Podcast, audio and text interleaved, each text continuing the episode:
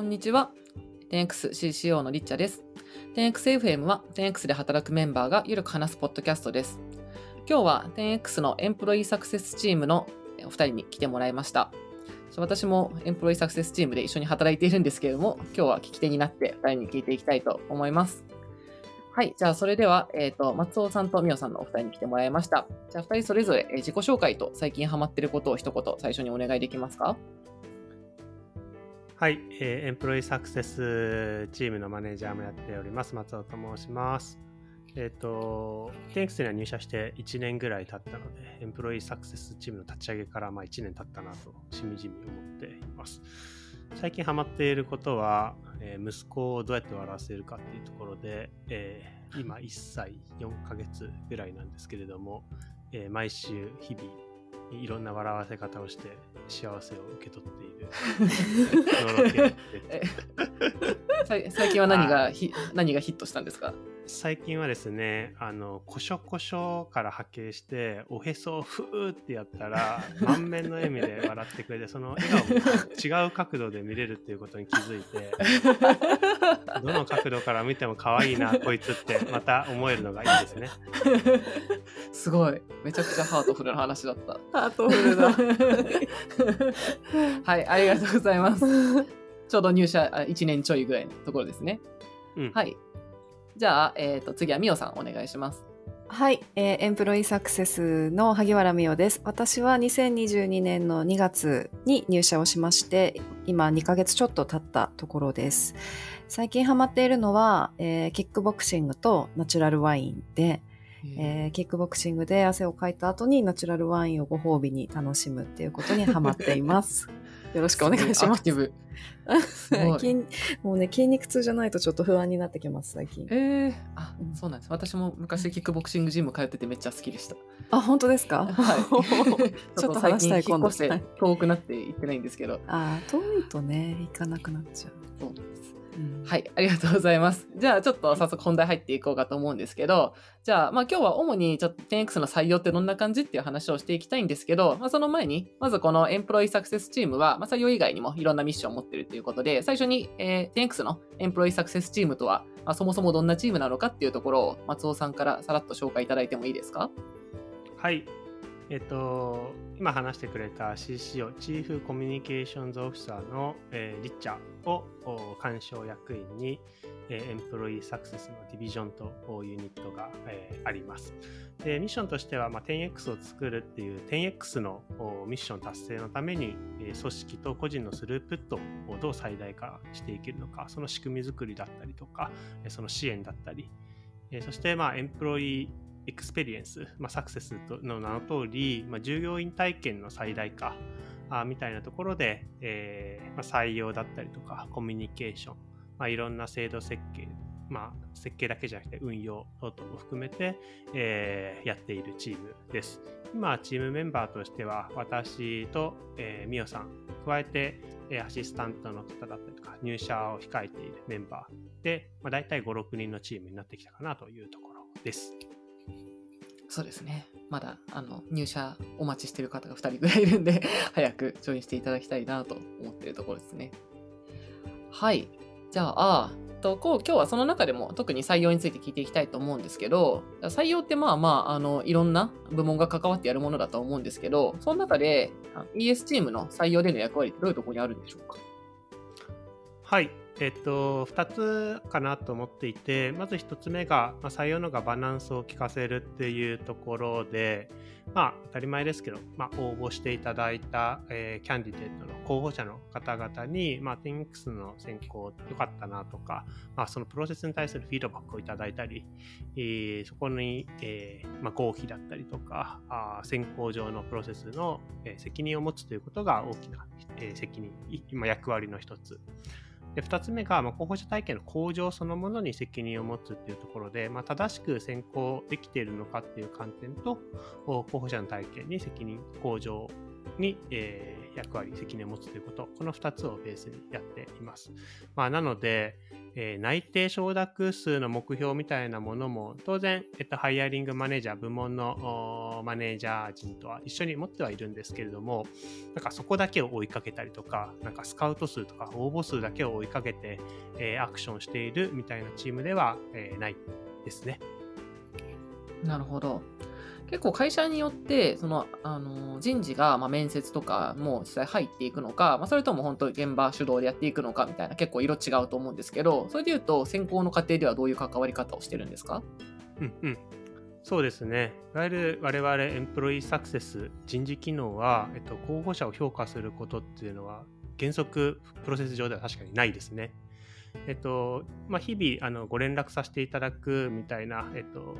まあ、窓口の役割と、えーまあ、最終ステップの前に人事面談という形で選考とは関係のない時間をいただいて、まあえー選考の内容だったりとかにフィードバックいただいたりご転職活動の全体像を伺ったり、まあ、面接の機会ではなかなか聞けないとか、えー伝えられないような内容を、まあ、人事として受け取ってそれにご回答したりする機会をいただいて、まあ、大体候補者に寄り添う立場として、えー選考上は動いてますね。うんなるほど、なるほど。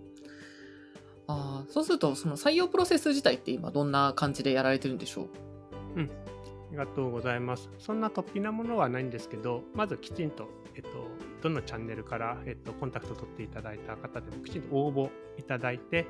えーまあ、書類選考みたいなものをした上で、え1回か2回、えー一次面接だったりとかディスカッション面接、もしくは事前課題をもとに、えっと、ディスカッションさせていただくみたいな機会を1回か2回いただいて、えー最後、えートライアルっていう形で、えー実際のこうワークスペースにも入っていただいて、えー最後に内定をオファーさせていただくみたいな機会を持っていますね。なので、えっと、基本的に、えっと、10X のワークスタイルっていう形で、えー別に東京近辺に住んでる必要ないですよみたいな、あのー働き方をベースにしてるんですけど、まあ、全てオンラインで完結するフローですし、うんまあ、それでもやっぱりなかなか一回も会わずに意思決定するのもきついなっていうことよくやっぱあると思うんですよね。まあ、そういった方にはオフラインの機会でオフィスに来ていただいたりとかちょっと別でカジュアル面談しましょうかみたいなオーガナイズももちろん、えーしている感じですね。うん、なるほど。ちょっとここで、あの、一番この中で言うと、最近ジョインしていただいたのが、みおさんなんですけど、ちょっとみおさん、はい。あの、候補者視点というか、実際入った側視点で、どんな感じのプロセスだったかとか、感想とか伺ってもいいですか？はい、えー私はですね、えー面接を、えー、に1回か。2回。あ2回かな。えっと経てでトライアルに移りました。でトライアルは、えっと、会社の中の状況をざっと伺った上で自分で一周を設定するっていうところから始まりその一周を、えー自分だったらどういうふうに解いていくかっていう、えー最終の、えー提案をするっていうところまでやりました。えー、大体私は20時間弱使って、えー取り組んだんですけれども、まあ、この過程の中で、えーいろんな部署の人と話をさせてもらう機会をいただいてどんどん会社の理解が深まっていったなっていうのを思ってます。でもう最終的に発表する段階では結構 10X のことをもう好きになっていったっていう状況で、えーその発表を経て、えー内定をいただいてもう結構すぐにあの入社を決めたっていう流れでした。結構スピーディーでしたね、確か、みおさんと。はい、スピーディーでした。うん、あのトライアルがあったから、もうどんどん自分の意向も高まっていったなって思ってます。うん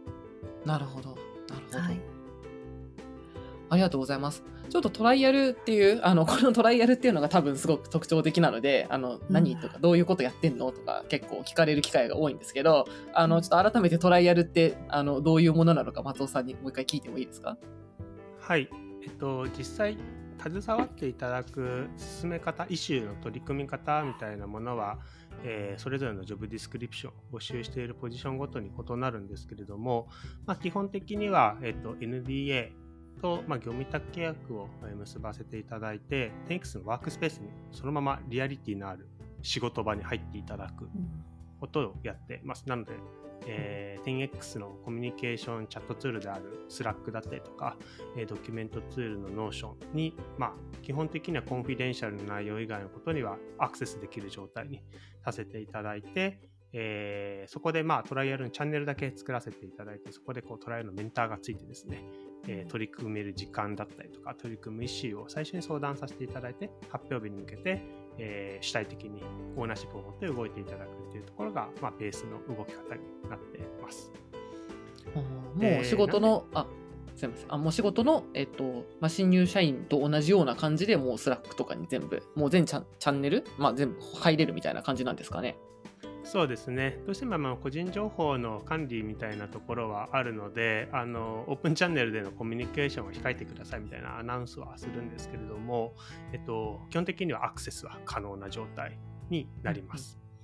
でどうしてこんなトライアルみたいな機会を持っているのかっていうとやっぱりこう特にオンラインだけのコミュニケーションとか面接だけだとその方が実際どんな機会で、えー、ご活躍いただけるのかどうこう 10X のバリューズに沿ったアクションをしてもらえるのかっていうところのやっぱ見えない部分ってたくさんあるなというふうに思っています。でその実際のこうエグゼキューション仕事の仕方みたいなところをえー、我々だけがなんか評価一方的にするんじゃなくて候補者自身にもこう体験していただくみたいな、えー、意味合いから、えー、トライアルっていうステップを設けていますなので、え同期的に、え面談ワンオンワンしたりとか非同期にドキュメントを読んでもらったり書いていただいたりその仕事の進め方リアリティを持って感じてもらうステップになっています。うんなるほど。そのトライアルのお題っていうのは、あの、まあ、自分で決めていくという話がさっきあったんですけど、なんかどどういう感じのものが 多いんですか？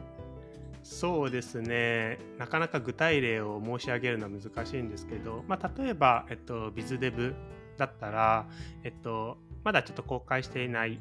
もしくは、えっと、公開したばかりの新規のパートナー、もしくは潜在的な、えー、小売事業者パートナーが抱えているイシューを、まあ、自分で探索して、例えばそのパートナーにステイラーを導入するとなるとどんなところがネックになるのか、えー、もしくはなんか非連続な事業機会を作っていくためにはどんな、えー、アクション、チームを蘇生していくべきかみたいなトライアルのイシューを立ててアクションに動いていただくみたいなこともあったり、うん、ソフトウェアエンジニアとかプロダクトマネージャーだと、まあ、現状のステイラーで提供している、まあ、スタッフ向けのアプリとかお客様向けのアプリから、まあ、どんなこう機能だったりとかあがあればこうよりお客様に 10X な価値を提供できるのか事業的な価値を提供できるのかっていうところを、まあ、因数分解とかしていただいた上で、うん、まあ、何かしらの、まあ、例えばコードだったりとか、えー、なんだろうデモみたいな機械を作ってもらって発表いただくって形になりますね。うん、実際にもう動くものを作ってコードをコミットするまでやるみたいな感じなんですかね。そうですね。ただ、えっと、全てを完成させて、させてもらうみたいなことはやっぱゴールにしていなくて、やっぱりそうなるとなんだろうな、時間をかけた人ほどなんか有利になるというか、まあ、それはコードの量だったりとか質も高まるよねっていうのは全部の職種に言えるかなと思っています。まあ、なので、まあ、大体目安のお時間15時間前後というふうに常にアナウンスはしているんですけどそこの中で、えー、コミュニケーションの機会とか、実際のアウトプットにかける時間っていうところを勘案してお互いが評価可能な状態納得度を持って評価可能な状態にするっていうところを調整も、まあ、エンプロイサクセスとしてしたりはしてますね。うんあなるほどそういうところがあの採用ガバナンスみたいな最初に言ってた ミッションのところに関わってくるんですかね。そうですね。うん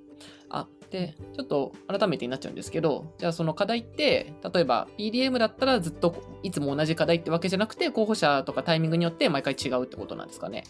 そうですね。まさに、あの、今多分お話聞いた方によってはトライアウトめちゃくちゃ重いじゃねえかと思われる方いらっしゃると思 う相当思ってそうな。いや本当にそうだと思います。うん、ただやっぱり我々ってまあ20人、30人だった1年前から、今だと50人、60人ぐらいになって、まあ、これからまあ100人を超える組織を目指していくぞっていう形になってきて、まあ、そこに迎えていくにあた、迎える、評価するにあたってのプロセスっていうのも今後どんどん変わってくるかなと思っています。まあ、なので、今トライアルをやってるからといって、3ヶ月後も同じトライアルをやってるかっていうと全然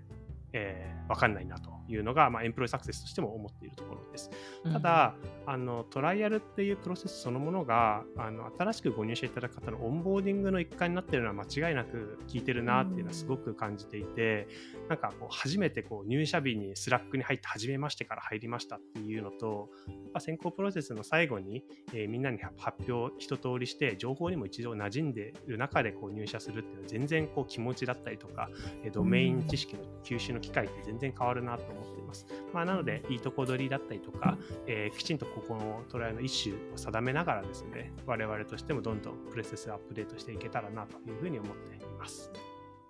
ああのミオさんもすごい今うなずいてましたけど 今のはトライアルやってみた側からってことですか、そうですね。やっぱりオンボーディングと捉えられるな十分にって私は思ってました。で実際に、うん、あの正式に入社した後にあの 10X って全社員とえー、オンラインでワンオンワンしてるんですけど、なんかその時も私がトライアル中にヒアリングした方から、ああ、あの、本当に入社してくれてよかったですとか、あの時の、あの、議論楽しかったですとか言っていただいて、なんか初めてじゃないっていうのはすごく心強かったですね。うん、なるほど、なるほど。うん、でも最初トライアル選考あるありますって言われた時、なんか思ってなりませんでした？あ、正直やっぱりちょっと重いかもなとは思いました。思ったんですけど、思ってたほどヘビーとは感じなかったですね、私の場合は。あそうなんですね。はい。なんかむしろ楽しかったというか、全情報に、あまあ、ほぼ全ての情報にアクセスできるってなかなかないことなので、それを見せてもらった上でお互いに判断ができるっていうのはすごくいいステップだなって感じました。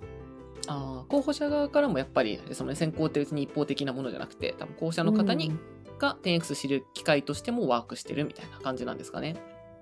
そう思いましたねだからあのトライアル中はスラックのいろんな部屋に入ってどんな話してるんだろうって覗いて 本当に雰囲気ってどんな感じなのかなをかなり見てました。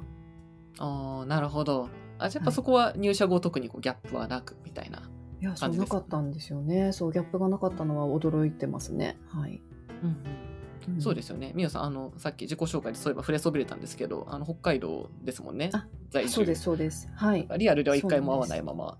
そうです。入社でしたが、うん。はい。だからこそ、やっぱりこう、オンラインでのコミュニケーションって結構、なんだろうな、雰囲気、リアルに出ると思っていて、テキストだと冷たくなりがちとかっていうのもあると思うんですよね。そういうところも、うん、あのー、特に、え違和感なく皆さんがコミュニケーションしてる。なんかすごいテキストのコミュニケーションが本当に上手なんだなっていうのをトライアル中も感じていてそれは入社後も変わらないイメージとしてあります。うん、なるほど。すごいユニークな視点、うん、ありがとうございます。じゃあちょっと次は、えーと、これもたまに聞かれるんですけども、まあ、どういうチャンネルからあのチャンネルから応募される方が多いのかとか、まあ、リファラルが多いんですかとか結構聞かれるんですけども実際のところ今どんな感じなんでしょう？そうですね。えっと、今だと、まずチャンネルはオーガニックっていう自分でこう直接応募いただいたり 10X が主催しているオープンオフィスとかイベントから、えー、経由で知っていただいたりして応募いただくオーガニックあとはリファラル社員紹介あとは、えっと、エージェント、人材紹介エージェントの方に、えっと、ポジションの紹介をして、そこにマッチした方をご紹介いただく。で、最後が、えっと、こちら側から、えっと、ダイレクトリクルーティングっていう、あの、スカウトですね。こちらからお声掛けをさせていただいて応募いただくってこの4つのチャンネル、それぞれ、まあ、媒体だったりとかがあるんですけれども、えっと、割合で言うと、オーガニック直接応募が今、だいたい2割ぐらい。で、リファラルが3割。まあ、なので、この2つで半分。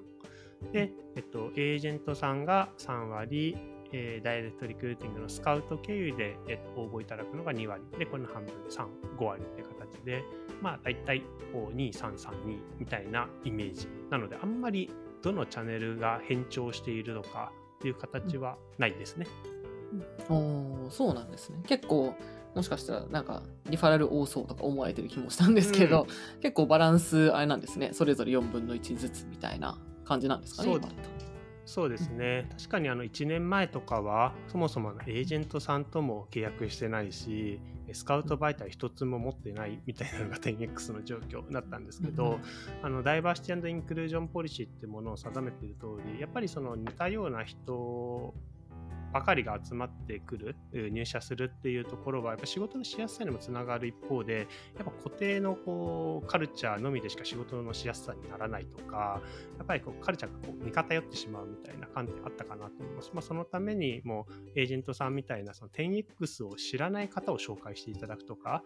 ダイレクトリクルーティングでこちらからあの知っていただく機会を作って、え、応募いただいて、でその応募いただいた後は、あのどこのチャンネルから来たかなんていうのは、あの先行上は関係ないので、えー、そこでこう、いろいろと機会をいただきながら、結果的には今、いろんな、もう本当に応募の割合通りにほぼ入社者もチャンネルで決まってるかなっていう感覚はありますね。まあ、なので今後どうしていきたいみたいなところで言ったら、まあ、この数字を、まあ、維持したいというか、もうちょっと、えー、10X を知らない方にも知っていただく機会として、まあ、スカウトみたいな機会、あとはイベントみたいな機会っていうものをエンプロイーサクセス、そして各ポジションのハイアリングマネージャーの皆さんとかと一緒に作っていきたいなというふうに思っています。あなるほど。結構意思を持ってこういうところを目指してきたっていう感じなんですね。そうですね。うん。あちなみにあとリファラルって結構なんかいろいろこうリファラル支援みたいな施策やってる会社もあると思うんですけどテンクスの中ってなんかなんでしょう？そういう後押しの仕組みとかは何かあったりするんですか？ありがとうございます。そうですね。まずあの新しいポジションとか社内でもこのポジションを応募しているっていうなかなか実は知らない会社とか社内でも知られてない組織って結構多いのかなと思ってるんですけど、まあ、テンクスではあのジョブディスクリプションが新しく公開されたりとかするタイミングで必ず全社に、えっと、共有する。で、あのそれを作った人にお話ししていただくみたいな機会を一つ作っているっていうのが1個目。あとは、えっと、まあ、ちょっとコロナの影響とか社会情勢にも影響、あの、次第でちょっと制度を運用するのかみたいなことは日々変わってはいるんですけれども、えっと、採用会食っていう制度を設けていて、まあ、これはいわゆる事前申請不要、えーいつ誰とどんなタイミングでいくらまでみたいな期間、えー、制限もほとんど設定しないで、えー、使っていただけるような、えー、リファラル採用会食制度っていうものを設けています。まあ、最近はちょっとずつ使ってくださる方がまた増え始めたなっていう感じですかね。うんうん、そうですね。もし聞いていただいている方で、テンクス社員の知り合いいたら、ぜひご 声かけていただければあそうですね。あのある意味こう、言い訳にお互い使える制度として意図的に作っているので、このポッドキャスト聞いて、ちょっとただ飯食えるらしいじゃん、ちょっと話聞かせてよっていうご連絡、社員に、えー、お待ちしております。はい、寿司が食べたいぞっていう DM をいただければ、きっと誰かがアレンジするかと思います。はい、いいですね。はい、ありがとうございます。あ、じゃあちょっと、えっと、ここまで、まあ今までどうやって作ってきたかって話聞いたんですけど、あの、みおさんが入社いただいたのまだ2ヶ月前ぐらいで割とこうフレッシュな視点かなと思うんですけど、で、あの前職とかでも採用やられてたっていうことで、で、あの、みおさんが、こう、10X 入っていただいて、今のこの、まあ、採用体制だったりとか、進め方とか見て、なんかこう、驚いた点とか、なんかこれは特徴だなって思われた点とかがあれば、ちょっとぜひ伺ってみたいなと思ってますが、どうでしょう？はい、えっと、2つ挙げたいなと思ってます。まずは、採用って結構採用チームの仕事でしょっていう感じの会社もまあ一定あるのかなと思うんですけど 10X の場合はあのアズワンチあのワンチームっていうあのまあなんて言うんだろうキーワードもあるように、えっと、前者誰もが一丸となって採用大あのの優先度高いということを認識してそれぞれあのすごく自律的に採用に、えー、協力してくれる雰囲気があるなっていうのはこれは本当に驚きました。でもう一つは今あの社員が50人からだいたい100人くらいになっていくっていうフェーズなんですけれどもあのほぼみんな正社員で採用しているっていうところも驚きました。だいたいこのくらいのフェーズになるとこのパーツが足りないから、えっと、ここだけ、えっと、ちょっと別の形で、えー、採用しようとかなりがちだと思うんですけどなぜその人に今のタイミングで入ってもらうのが必要なのかっていうのをすごく意識して採用しているっていうところも驚いた点の一つでした。うんなるほど。どちなみに1個目のその社内の人の協力がすごいこう、してたりみんな同じ持ってるみたいなのってなんかどうどういうところから感じたりするんですか？えー、例えばその PDM のポジションの方がその自分のポジションあの採用したいチームのポジションだけじゃなくてあのエンジニアの方とかデザイナーの方とか、えっと、こういう人に声かけてみたいとかあの提案してくださるっていうのが結構いろんなあのシーンで見られますね。はい職種を超えて紹介したりよくしてくれるそうですね。はい、はい。職種やそのセクションの壁が本当にないんだなっていうのは驚いたところです。うんうん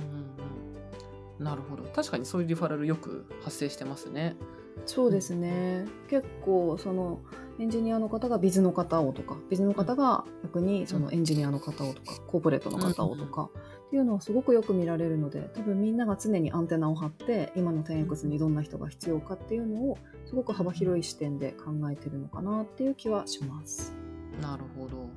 ほど。そこは結構あれなんですか？意図意図してなんか作っていったものなんでしょうか？松尾さん。そうですね。なんか今新しいバリューでもあるアズワンチームみたいな形なんか自分たちのチームだけをどうこうするっていうよりもなんか会社全体として足りない機能をみんなで作っていくみたいな意識はなんかそのバリューの発揮度に現れてるんじゃないかなというふうに思います。うん。確かに。そうですね。これはなんかあれですね。失わずにというかずっとやっていきたいですね。うん、うん、はい。ありがとうございます。じゃあ、ちょっと長くなってきたので、そろそろ、えー、と最後の質問なんですけど、えー、まあ、今こんな感じでやってきてるわけなんですけど、今後よりやっていきたいこととか、まあ、今課題で今後は注力したいなって思ってることとかがあれば、最後に、じゃあ松尾さんに書かせてください。はい。えっと、今日は採用メインのお話だったんですけど、まあ、候補者等々にお伝えしたい内容的に言ったら、やっぱり 10X って1年前半年前とはやっぱ全然違う組織、えー、求める人物像みたいな感じになってきているなと思っていておそらく半年後とか1年後とかまた違う内容になってるかなと思っています。でそれはなんか活躍のいただける機会とか幅がすごく広がっている広げられている組織事業になっているんだなってよく思うんですけどまだまだそれをなんだろう伝えきれてない伝える機会を設定できてないなっていうふうにもよく思っているので、えー、いろんな方々をこう迎え入れる機会と、まあ、入り口をちゃんと作っていくみたいなことは、まあ、エンプロイーサクセスとしてもずっとやっていきたいな注力していきたいなと思うし、まあ、これまでえー、10X の採用の選考の機会にあった方でも例えば半年前に違うなとか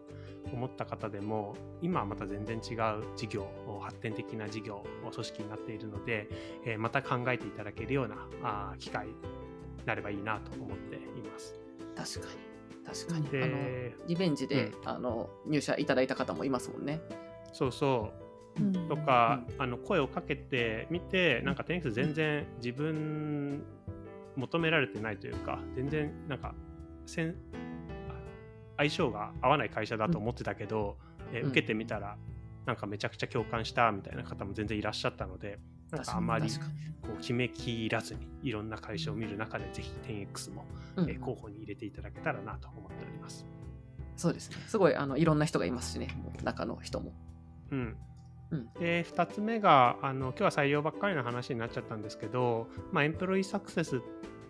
まあ、ディビジョン、チーム、ユニットのミッションからすると、やっぱり組織全体のスループットを最大化していくとか、えーまあ、新しい新入社員のメンバーが増えていっているというところまで、従業員体験をよりそのよしてより良くしていくっていうミッションに向かう時間、えー、機会っていうものも増えてくるかなと思ってます。で今、ES、エンプロイサクセスのジョブディスクリプションとしては、えー、と採用メンバーだけじゃなくて HRBP みたいなより組織にコミットメントをしながらあ伴走するようなチーム体制っていうものも整えていきたいなと思っているので、えー、まあ、人事経験のある人に限らずですね自分の事業側の経験をちょっと人事組織側で生かしてみたいとか 10X って会社そのものに、え興味がある事業に興味があるって方はぜひ、えー、何かしらの、まあ、ミーティーとかでもいいのかな、えー、コンタクト等々いただけたら嬉しいなと思っています。はい、ES チームも絶賛募集中ということで、松尾さんのミーティンもあるんですかね？多分ツイッターとか見に行ったらあるのかな？ちょっとリンクを貼っておきますかね。はい。はい、松尾さんでも、あの、みおさんでも、あと私でも、あの、誰でも話しかけやすそうな人にコンタクト取っていただければなと思うので、はい、絶賛募集していますので、はい。ぜひ 10X の組織づくりをやってみたいぞという方をお待ちしております。はい、じゃあ今日は、えーこんなところですかね。もう30分ぐらいお話したので、はい、じゃあ、えーここまでで一回今日は終了にしようと思います。じゃあお二人ありがとうございました。ありがとうございました。ありがとうございました。